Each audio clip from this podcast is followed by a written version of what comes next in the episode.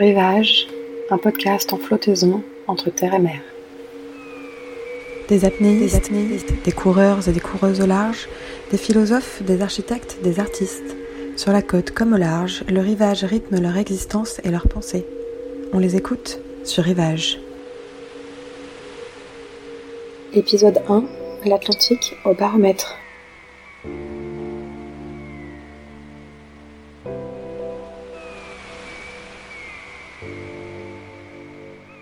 Mars 2005. Dans la marina de Pointe-à-Pitre, en Guadeloupe, les bras de nombreux marins s'agitent sur les pontons. Le murmure des derniers préparatifs s'échappe des bateaux. Chez certains, l'excitation est mêlée à une certaine tension. C'est bientôt la période de départ pour les transatlantiques retours, en direction de l'Europe. Parmi eux, trois garçons âgés d'une vingtaine d'années s'attellent à la préparation d'un jeu de 35, un monocoque d'à peine 10 mètres, Ensemble, ils s'apprêtent à traverser pour la première fois l'Atlantique Nord. Contrairement aux autres, ils n'attendront pas la période propice d'avril. Début mars, ils larguent les amarres. Durant 38 jours, leurs corps vont glisser d'un même élan sur la surface de l'océan. Un plongeon dans l'inconnu, tantôt splendide ou en furie. Alex Guess, jeune skipper professionnel alors en charge du convoyage, nous raconte leurs histoires au fil de l'eau, les peurs et les espoirs, à la merci du vent qui souffle en rafale. Les voiles seront-elles parlées à l'océan? Bonjour Alix. Bonjour Manu. Tu es skipper professionnel depuis l'âge de 18 ans. Peux-tu nous dire euh, d'où vient cette passion et comment on devient skipper aussi jeune? Euh, ben, Mes parents avaient un bateau à Port-New avec des amis à eux. Euh, donc j'ai vécu ça avec mes potes, on est tous restés passionnés et moi j'ai un peu persisté. Donc euh, bah, je suis parti à 13 ans euh, faire un voyage euh, avec la baleine blanche. On est parti en Érythrée faire des reportages sur l'enfant et la guerre. Avec deux bateaux, ça m'a encore plus passionné, donc j'ai décidé de continuer. J'ai fait les Glénans j'ai passé mes, mes diplômes professionnels pour, pour pouvoir skipper des bateaux. Et bah, j'ai, je me suis retrouvé à 17 ans, skipper, avec mes premiers stagiaires en Méditerranée dans un premier temps, et après par la suite en Bretagne aussi un petit peu. Quand il nous parle de la baleine blanche. Alix évoque en réalité ce bateau sur lequel il a embarqué pour un voyage de deux années, tandis qu'il n'avait que 14 ans. Une traversée qui ralliait l'Érythrée depuis la France, à travers la Méditerranée et la mer Rouge. Un tel périple loin de chez soi et loin des siens, au plus près des tempêtes, fait certainement naître chez un homme un attrait vertigineux pour la mer, une attirance absolue pour l'ailleurs. Quelques années plus tard, alors qu'un hiver il ralliait en vanne la Bretagne, le camion chargé à blocs de planches et de voiles, le téléphone sonna. Ça nous est tombé dessus, on était en Bretagne, on faisait de la planche de vagues euh, au Dawson, euh, dans des super beaux spots de, planches en plein hiver. Et euh, c'était euh, c'était pour l'UCPA, donc euh, c'était mon boss qui m'avait appelé pour bah, pour justement traverser, ramener le bateau sur lequel je travaillais, qui était un de 35, qui était les anciens bateaux du Tour de France à la voile. et c'est vrai qu'à l'époque, on n'avait pas vraiment d'obligation ou quoi que ce soit, donc on s'est dit de partir en Guadeloupe et de ramener un bateau comme un de 35, bah, c'était une opportunité de se faire une belle expérience. Je suis parti avec un de mes meilleurs potes avec euh, qui on faisait de la planche, qui est aussi brevet d'état, Nico, et, euh, et, un autre pote, euh, Tom, qui était brevet d'état aussi, avec qui j'avais passé ma formation. Constitué comme ça à trois et je pensais que à trois c'était le bon le bon chiffre pour, pour réussir euh, sur un jeu de 35, euh, ça pouvait le faire quoi. Voilà, c'est un bateau de 10 mètres 50 qui était fait pour faire le Tour de France à la voile. C'est des bateaux euh, qui sont assez marins, relativement marins, mais qui sont pas vraiment faits pour faire ce, ce type de traversée. Ben, ils sont équipés pour faire de la de la régate en équipage, donc c'est pas des bateaux de course au large quoi.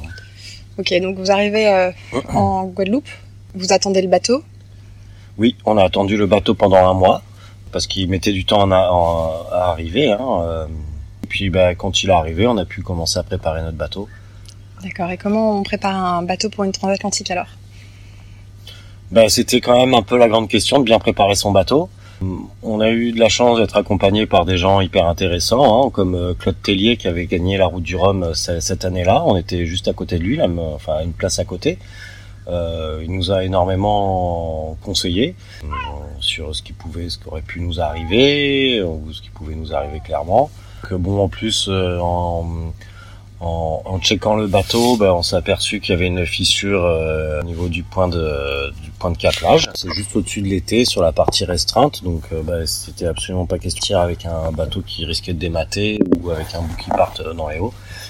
Euh, donc, du coup, ben, d'ailleurs, Claude Tellier nous a euh, directement réparé le bateau. Hein. Il nous a dit hyper sympa, bah, vous venez, on démate le bateau et, et son soudeur est venu et ils ont soudé une pièce en fait, hein, et puis bah, ce qui nous a permis de remater le bateau très rapidement. Enfin, ça s'est réglé en 2-3 jours. Et euh, là déjà, euh, après avoir fait un gros check euh, de toute la totalité du bateau que je connaissais déjà bien avant la transatlantique, euh, ben, on, on, pouvait penser plus à l'avitaillement et, et puis ben, aux options, etc. Quoi. Vous arrivez, là c'était au mois de mars. C'est presque la période de départ pour les, les transats retour.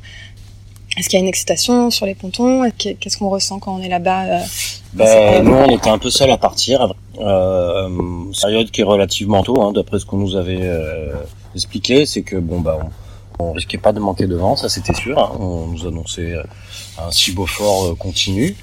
Euh, et, bon, c'est vrai que une chose qui nous a quand même, enfin, qui, nous a beaucoup aidé le long de la, transatlantique, c'est d'avoir pris euh, des fichiers météo euh, pendant un mois euh, et de pouvoir les ressortir après euh, par la suite, euh, parce que c'est vrai que bon, bah, on n'avait pas beaucoup de matériel de navigation. On avait deux GPS et un baromètre. En fait, on a vraiment traversé l'Atlantique au baromètre et comme nous, bon nous semblait en fait et c'est vrai que bah, finalement ça s'est très bien passé parce qu'on a fait quasiment une route directe.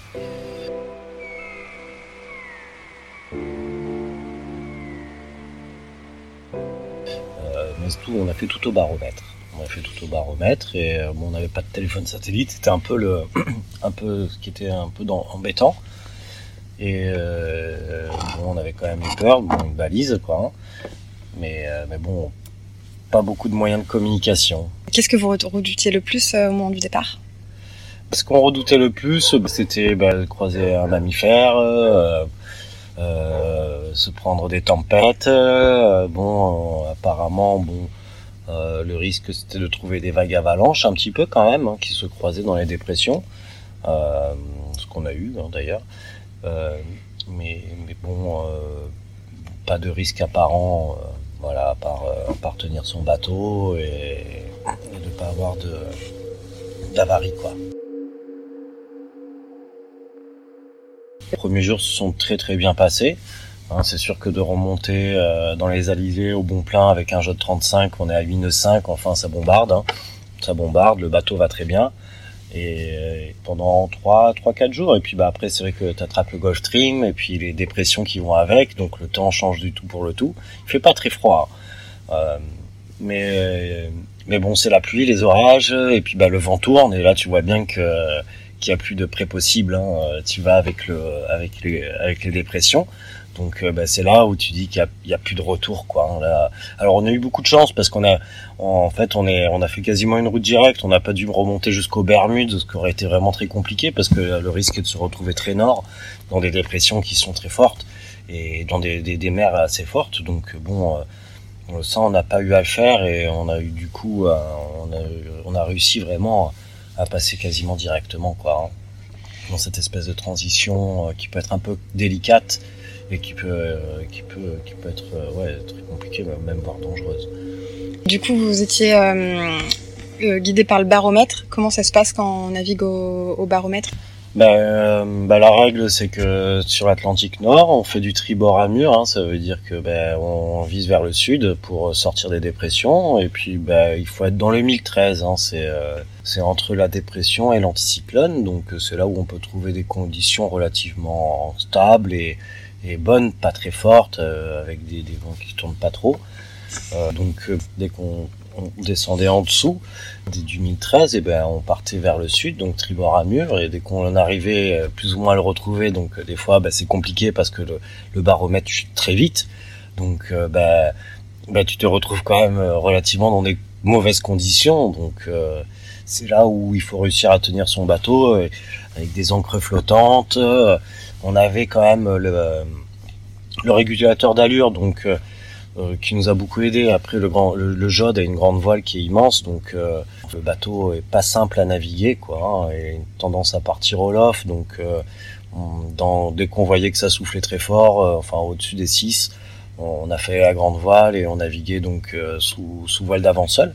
Et là, le, et là, le, le régulateur d'allure marchait très bien. Enfin, c'était pratique ça nous évitait d'être sur le pont à se faire rincer quoi parce que et puis le bateau rattrapait les vagues donc encre flottante et tout ce qui s'ensuit on, arrivait à des points des fois enfin on comprenait pas le bateau ne s'arrêtait plus et, et il, rentrait dans la vague devant et puis bah c'est vrai que bon il faut avoir quand même une certaine vitesse pour pas se pour pas que les, vagues te, te, te montent dessus par l'arrière donc bon euh, il faut trouver un certain compromis. Donc avec une flottante, on a réussi. Donc dans les moments les plus les plus durs, on naviguait uniquement sur le sous-voile d'avant.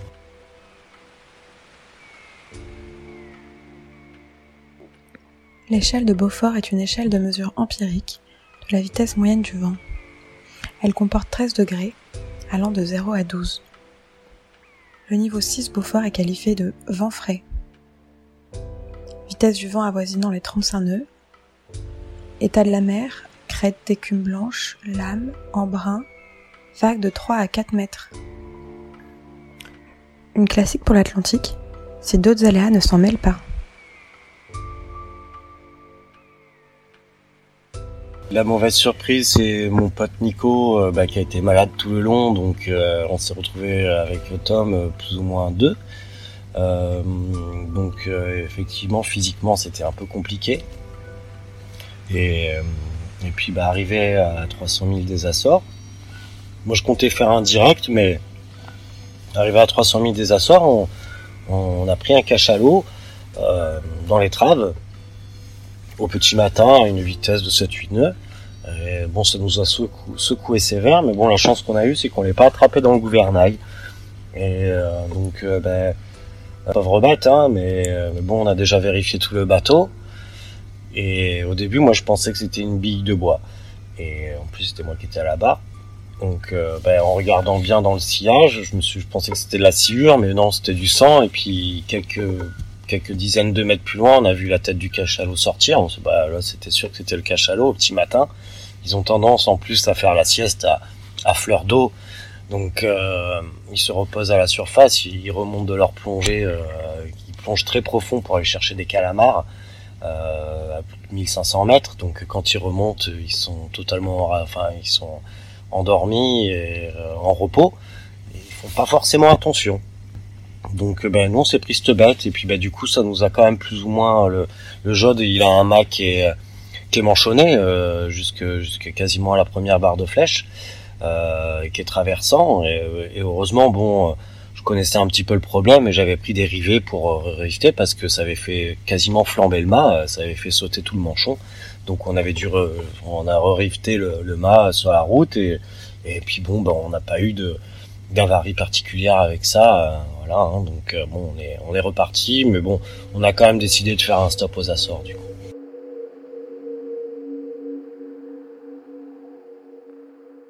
vous arrivez aux Açores, euh, c'est votre première escale. Depuis combien de jours en mer Vous avez mis combien de 15 jours Donc une, euh, une, traversée relativement rapide.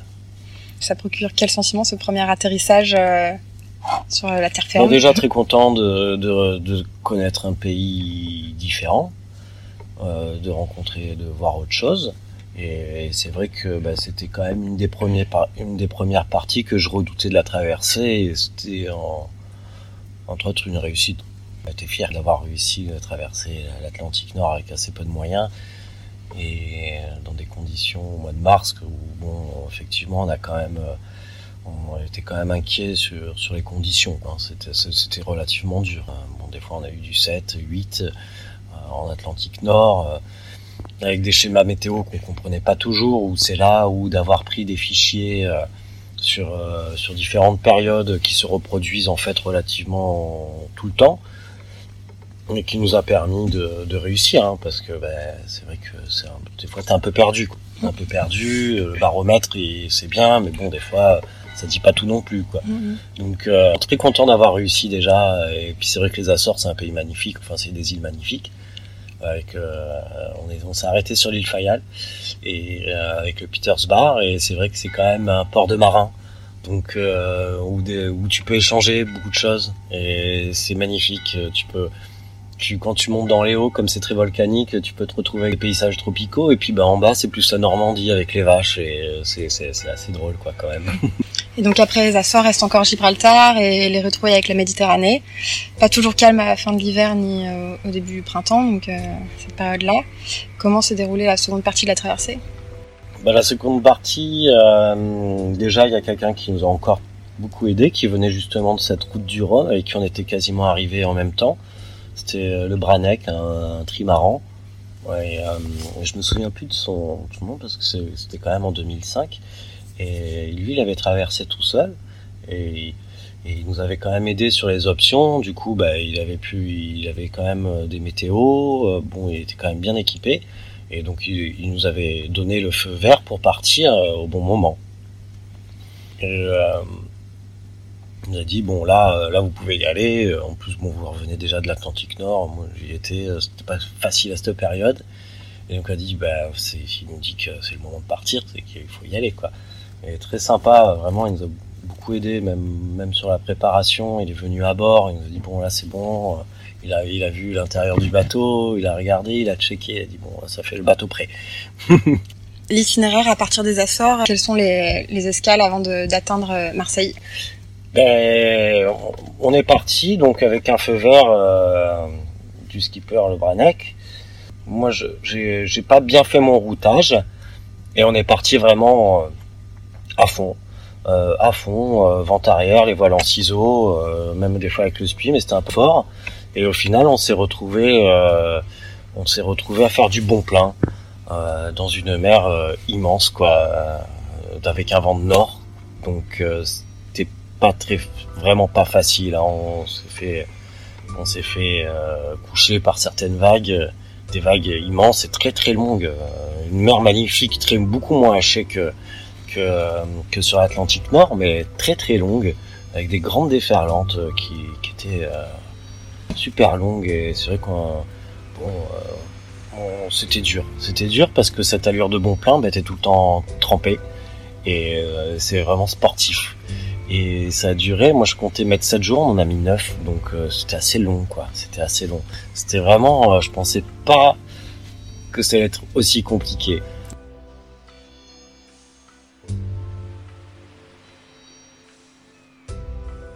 Donc vous avez mis 9 jours pour atterrir.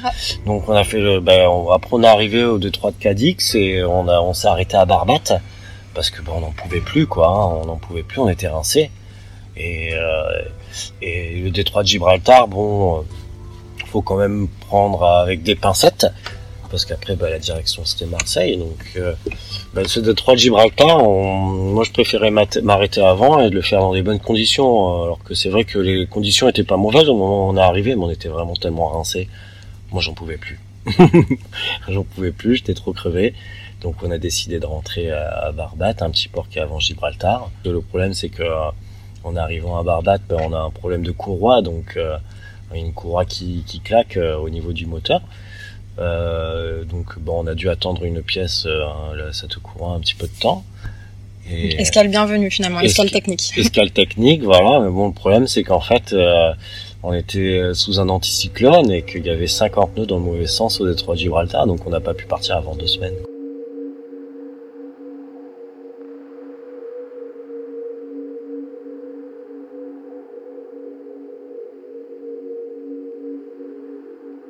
On est parti avec une dépression saharienne.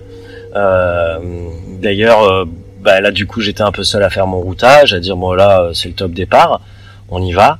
Donc euh, dépression saharienne qui se creuse, donc un vent assez fort, mais dans le bon sens. D'ailleurs quand on est parti, bah, les pêcheurs ils nous disaient n'en partez pas.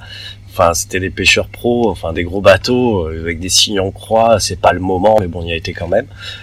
Et c'était tout plein de brouillard. Enfin, c'était, euh, c'était, c'est vrai que c'était un peu osé, mais on est, on a passé euh, les trois de Gibraltar euh, très très fort, très très vite.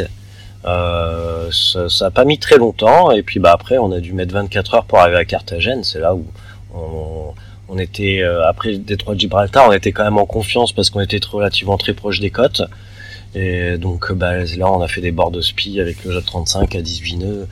Euh, on allait vraiment vite, quoi. On allait vraiment vite et on a mis 24 heures à arriver au cap de la Gata, qui est un cap en Espagne.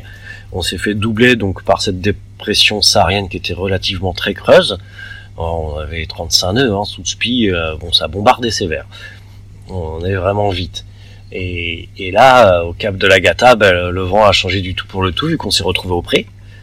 Et, et là, au pré, ben, moi j'ai à un moment donné euh, à la barre, je me suis retrouvé. euh, le, le J35 a un arrière assez large, et donc quand tu es sur une barre franche comme ça, euh, tu as assez peu d'appui et que bah, tu tombes de l'autre côté avec une vague. euh, bah, là, c'était une grosse vague, hein, deux mètres d'eau sur le pont, euh, et je me tenais vraiment fort. hein. Euh, rien à faire, hein, euh, embarqué par les flots.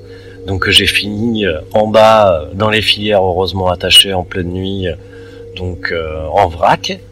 Et, euh, et ça m'a fait rire parce que parce que mes potes ils m'ont dit Alix, euh, euh, je suis tombé euh, sous le vent, euh, une vague énorme et tout. Bon, forcément, quand tu dors dans la cabine en dessous, tu, tu entends ton équipier tomber, donc tu sors de suite. Tu sors de suite.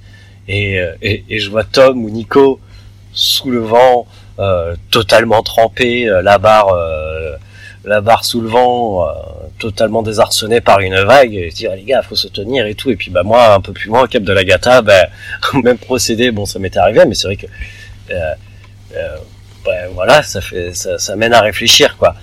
Et donc bah là, je fais bon, la mer était vraiment trop mauvaise. Et on fait bah, une escale à Carthagène, du coup, qui était encore la bienvenue.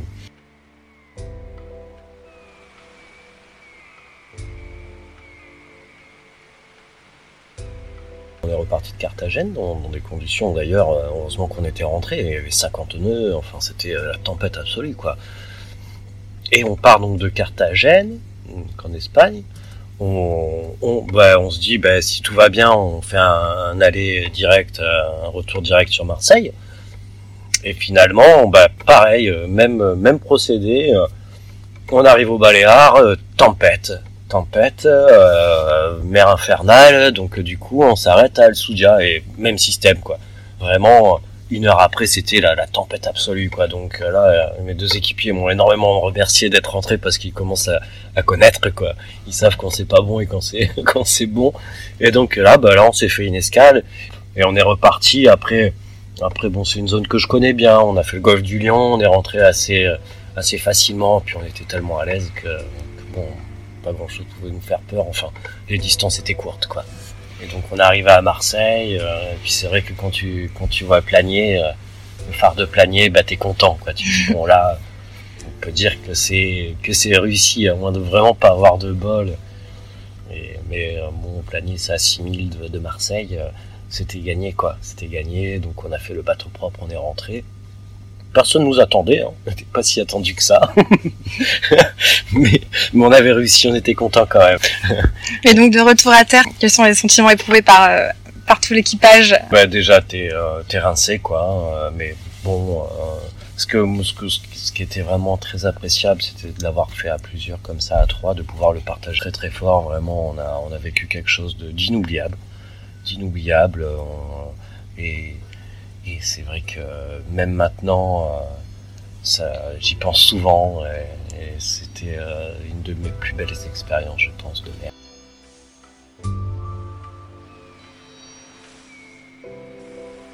Des débuts qui marquent. Par la suite, Alex Guest troquera le Jod 35 pour les Orma 60. Des trimarans de course que l'on pouvait voir sur les transats Jacques Vabre ou la route du Rhum. Des Formule 1 des mers atteignant des vitesses de pointe de 35 nœuds. Que garde-t-on de nos premiers pas? Qu'a pu apporter au jeune skipper cette première traversée pour se préparer aux défis futurs qu'elle m'a apporté, c'est qu'un jeu de 35, euh, ça faisait pas l'affaire pour faire ce genre de choses. Il valait mieux éviter. Ça aurait pu vraiment virer au drame. Mais on a eu la belle étoile et les choses se sont bien passées. Après, les Orma 60, c'est différent. Toutes les mers sont différentes. Euh, il peut arriver différentes choses. Hein. Mais bon, euh, l'Orma 60, euh, c'est encore une autre machine.